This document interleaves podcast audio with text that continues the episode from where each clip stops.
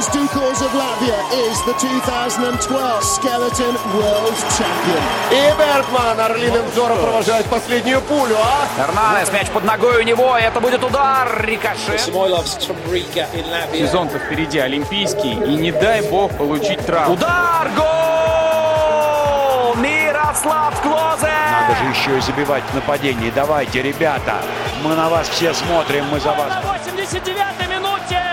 А пенальти-то такой липовенький, липовенький. Победы и рекорды, достижения спортсменов и команд, наших и зарубежных, история и секреты различных видов спорта, результаты текущих чемпионатов и интервью. Это программа «Спорт сегодня» на Латвийском радио 4.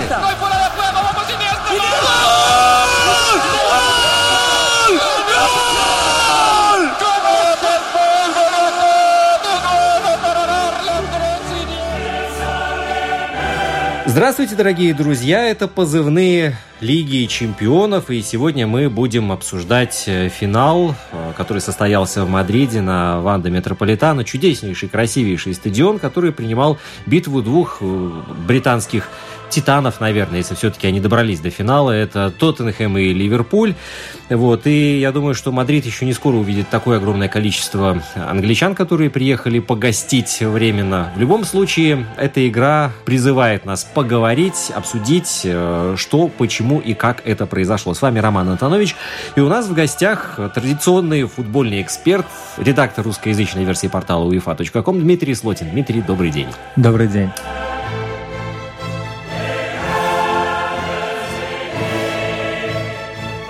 Вообще, чем безумнее становилась Лига чемпионов на пути к Мадриду, тем, наверное, больше следовало ожидать, что финал окажется явно не таким э, ярким, как, допустим, полуфинальные противостояния. Да, вот такое же самое сравнение можно провести с 94 годом, когда был просто невероятнейший по, своей, по своему накалу и страстям чемпионат мира по футболу, да, и затем какой-то нулевой финал Бразилии и Италии. Вот здесь, наверное, то же самое было.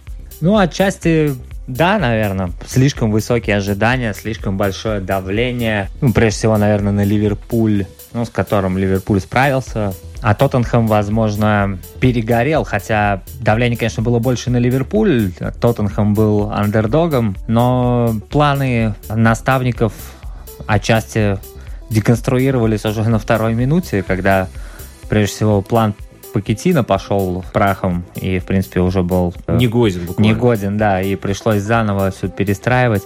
Но в целом э, Ливерпуль долго к этому шел, э, долго проиграл финал Лиги Европы, проиграл Лигу Чемпионов. Вот. Клоп там все на свете проигрывал все кубковые финалы. И обычно, когда мы говорим о династиях, то Барселона долго шла к титулу, потом выиграла несколько, Реал очень долго шел, потом выиграл несколько.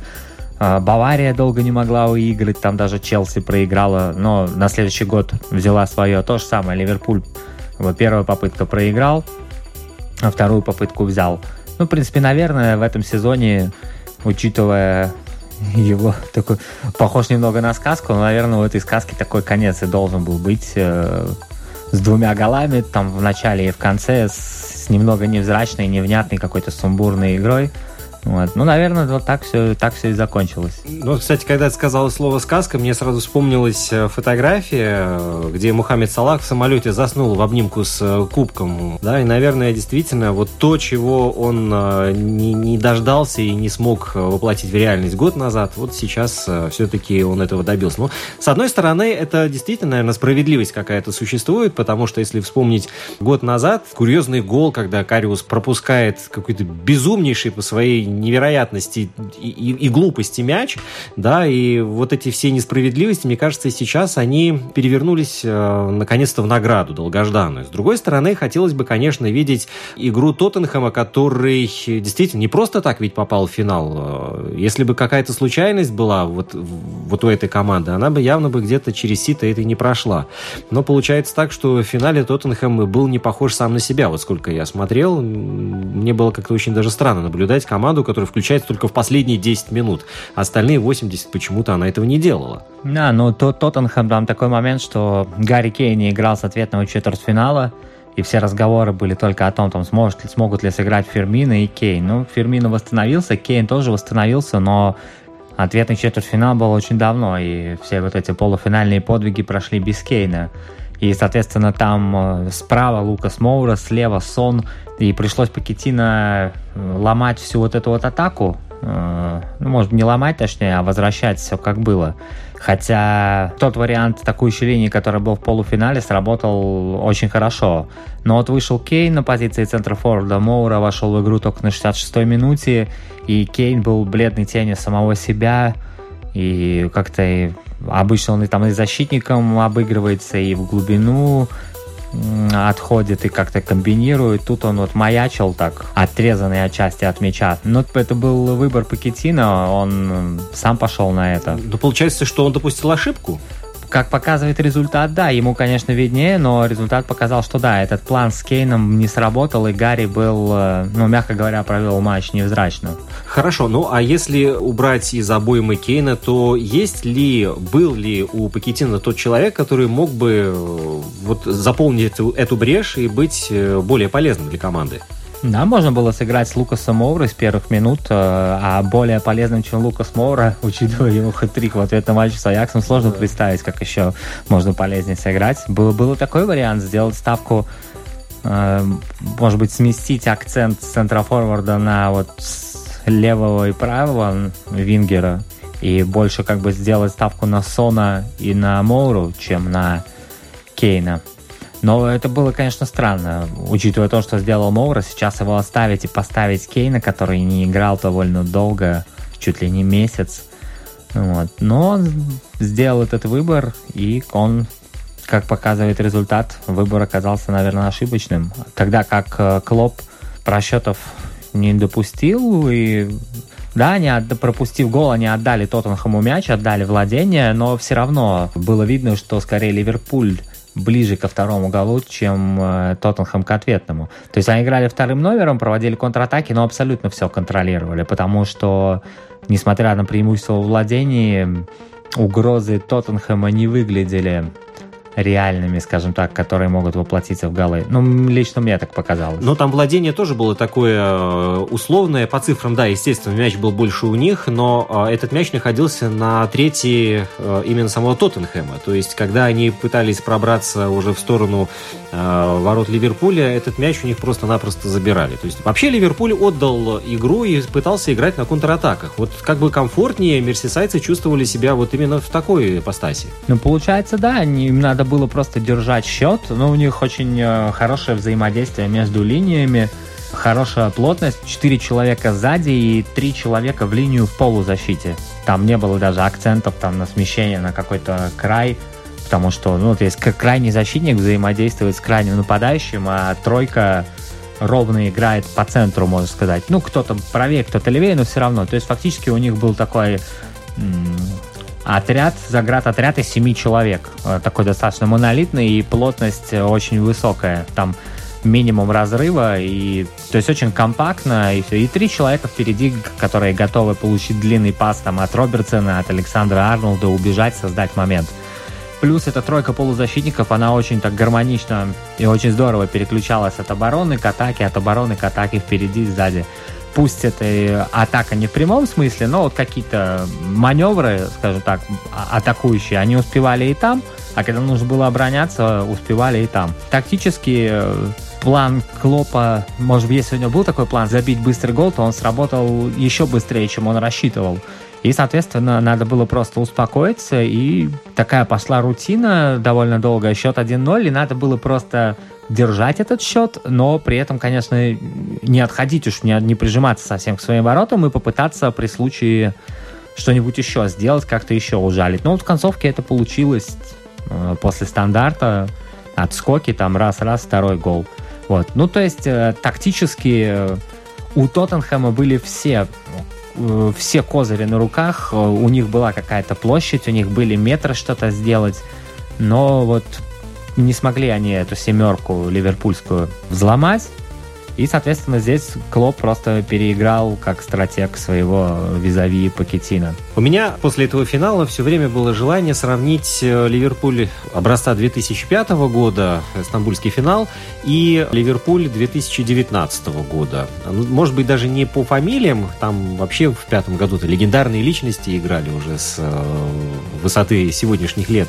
А я бы хотел сравнить вот именно по настроению команды. Наверняка большая разница есть между тем Ливерпулем и нынешним.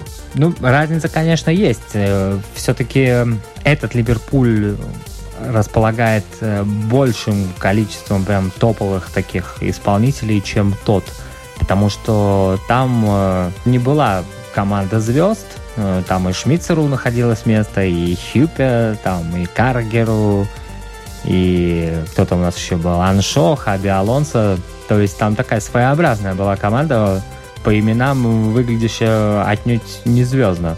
Крауч там у нас был, да, по-моему? Да, да, да, да. Вот, то есть это была команда Ну, такая... Джерард еще это Ну, был. Джерард, да. Ну, тоже человек, который ра- работоспособный, все такое, но тоже не идеальный плеймейкер, скажем так. Я думаю, та команда брала прежде всего каким-то характером сумасшедшим, э, напором. Да, мы помним, Кьюэлл там был. Ну, то есть прямо вот таких и топовых э, и не вспомнить. Торрес тогда еще не играл, по-моему, за Ливерпуль. Не, не было. Вот. И это была команда совершенно сумасшедшим бойцовским характером, которая выгрызла этот проигранный уже, казалось, финал, там из ниоткуда, забив три гола, там Дудок чудеса в воротах творил. Вот. И потом в 2007 они еще дошли до финала опять с тем же Миланом. А этот, э, это такая вот типичная английская история бойцовской команды, которая вот там через тернии к звездам, преодолев все препятствия. До сих пор не верится, что Ливерпуль выиграл тот финал 2005 года. Вот. А этот Ливерпуль это уже такая звездная Нынешний. команда. Нынешний. Да, э, уже команда звездная, которая способна, скажем, в массовом сознании заменить желающим и Реал, и Барселону. У них есть супер вратарь, у них есть главный претендент на золотой мяч Вирджил Ван Дейк. У них есть два элитнейших, там, может быть, лучшие правый и левый защитники Робертсон и Александр Арнольд. А, У них есть, наконец, три звездных форварда, абсолютно звездных, звездней там уже не придумать. Ну, не считая Месси и Роналду. То есть этот Ливерпуль уже такая английский вариант той самой звездной Барселоны, которая шумела лет 10 назад. А тот Ливерпуль был все-таки команда такая ра- рабочего класса. Еще, может быть, этот год, 2019, э, уже вошел в историю тем, что два финала Еврокубков э, собрали в себе ну, практически четверть английской премьер-лиги. Да? Если в Баку э, в финале Лиги Европы играли Челси Арсенал, то э, в Мадриде в финале Лиги Чемпионов играли отчетные Тоттенхэм и Ливерпуль. Вообще, это какая-то парадоксальная картина складывается. И Вот когда мы с тобой в прошлый раз встречались, как бы в шутку допускали такую возможность, что, ну, может быть, э, все четыре английских клуба и выйдут в финалы, да, и смотри, все-таки как-то сошлись звезды, и так получилось. Нашло свое отражение, наконец, конечно, тотальное доминирование премьер-лиги среди всех э, европейских чемпионатов. Это и финансовое доминирование, и доминирование по части имен, составов, и глубина ростеров, и вообще лучшие игроки туда едут, закупаются пачками, хотя вот Тоттенхэм, по-моему, уже два трансферных окна никого не покупал, но у них и так все нормально там было. Вот. Плюс, э, что удивительно довольно, на этом фоне подтягиваются и англичане, и Кейн, и Стерлинг, и Александр Арнольд. Э, Они из, из просто игроков, которые должны играть, поскольку у них английский паспорт, они так потихонечку в звезд э, мирового калибра превратились играя вместе с легионерами, которых там немало. И, конечно, это все выглядит, наверное, логично. Представители других чемпионатов, ну вот, видимо, не обладают такой скамейкой и такими возможностями, чтобы играть на два или на три фронта. А английские клубы обладают. И им хватило глубины состава. Ну вот, например, лучший бомбардир Лиги Европы Оливье Жиру, он в чемпионате совсем мало играл. Ну так, не то что совсем, ну так, от случая к случаю, игрок ротации. А он смог раскрыться в Лиге Европы, стать лучшим бомбардиром, получить там игровую практику и так далее. То есть у английских клубов такая глубина состава, которая позволяет им фактически там большую часть сезона двумя составами проходить. Один для внутренних турниров, другой для вот Лиги Европы. Даже вратари разные могут стоять. Один там, один там. Э, да, вот странно, что Манчестер Сити еще свою сказку не пережил, хотя давно уже должен был бы пережить. Вот, ну, другие герои в этом сезоне. А так все это выглядит, наверное, закономерно. Пока английской премьер-лиге уже довольно долго, в принципе, если брать по всем параметрам, она доминирует. Но вот это доминирование не находило отражения в Еврокубках, а сейчас нашло. Что касается, мне кажется, команды, которая все-таки не растратила весь свой запал, который был у нее, я говорю сейчас об Аяксе. Потому что мне кажется, что вот этот клуб все-таки по какой-то чистой случайности не оказался в финале. То есть последнюю буквально секунду Тоттенхэм выкидывает из э, главного матча года соперника из Голландии. И, как мне кажется, Аякс в финале выглядел бы совершенно иначе, нежели Тоттенхэм.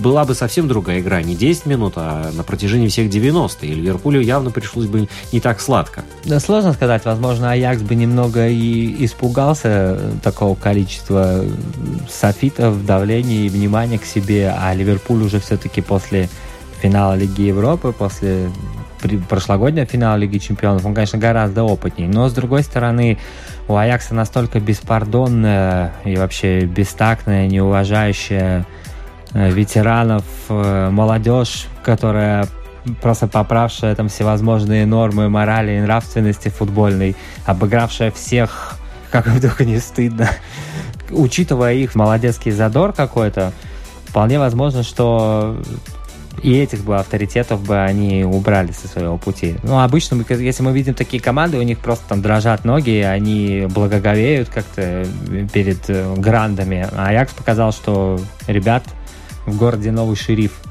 Вот. И, возможно, все было бы по-другому. Конечно, Аякс э, заслужил э, заслужил тоже свою сказку и заслужил хэппи-энд.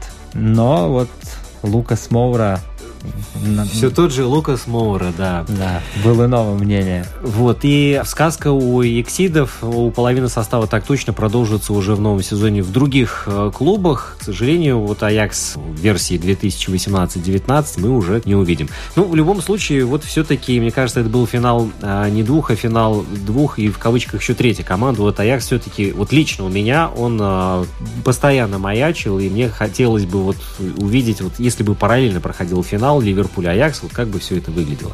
Но, увы, сослагательное наклонение в спорте недопустимо. Дмитрий Слотин был сегодня в гостях, э, редактор русской версии портала uefa.com. Дим, большое спасибо.